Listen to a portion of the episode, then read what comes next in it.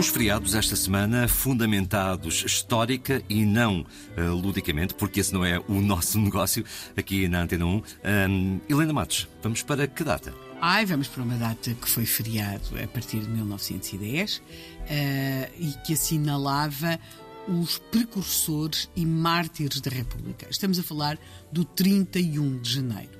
O 31 de janeiro foi uh, transformado numa data uh, feriado uh, depois da implantação da República, mas a revolta tinha acontecido anos antes. Tinha acontecido em 1891. Porquê que nós temos aqui estes precursores e mártires da República? Bem, no dia 31 de janeiro de 1891, na cidade do Porto, uh, acontece um movimento militar. Uh, este movimento militar uh, republicano nasce de um, se quisermos, de um sentimento de grande revolta com, com a forma como Portugal tinha reagido ao, ao ultimátum inglês.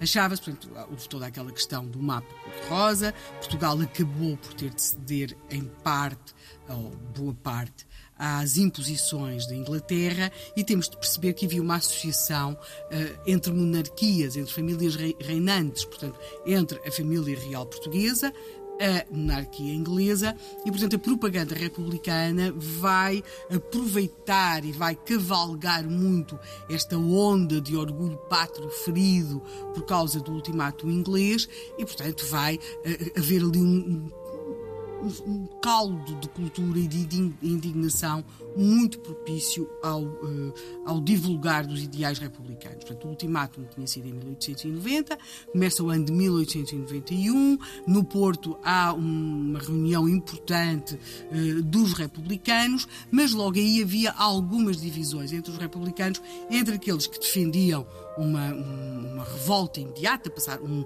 um passar imediatamente para a ação, e outros que achavam que não. Ora, o que é que acontece? Os que defendiam uma ação imediata partem mesmo para a ação. E partem para a ação no final do mês de janeiro de 1891, de madrugada. Começa com o levantamento de um batalhão de caçadores. Eles depois saem do, do, do seu aquartelamento, vão para o campo de Santo Ovídio, que é hoje Praça da República, ao encontro de um, de um regimento de infantaria. Depois vêm até à, à Rua do, da do Almada e àquilo que era a época a Praça Dom Pedro, porque estas mudanças não, não simplificam, de nome não uhum. simplificam nada. Estamos na, na, Praça da Liberdade, vão para, para o edifício daquilo que era então a Câmara Municipal do Porto, onde funcionava então a Câmara Municipal do Porto, e aí eles entram dentro do edifício da Câmara Municipal do Porto e proclamam a República. Fazem eh, hastear uma bandeira vermelha e verde, que era de um centro republicano. Eh, eh, portanto, há música, há fanfarra, há foguetes, há, há gente na rua, gritam vivas à República, mas eh, estão na rua, só que a dado momento, claro, há uma resposta. Há a guarda, a guarda municipal, que está mais ou menos próxima da igreja de Santo Ildefonso. Há um momento até em que está de um lado a multidão eh, gritando vivas à República, do outro lado temos, temos a guarda eh, municipal, à qual se vão juntando outro tipo de, de militares e há, a dado momento, um tiros, tiros que terão vindo da multidão, aí a guarda responde e uh, às 10 da manhã os revoltosos republicanos do 31 de janeiro de 1891 rendem-se.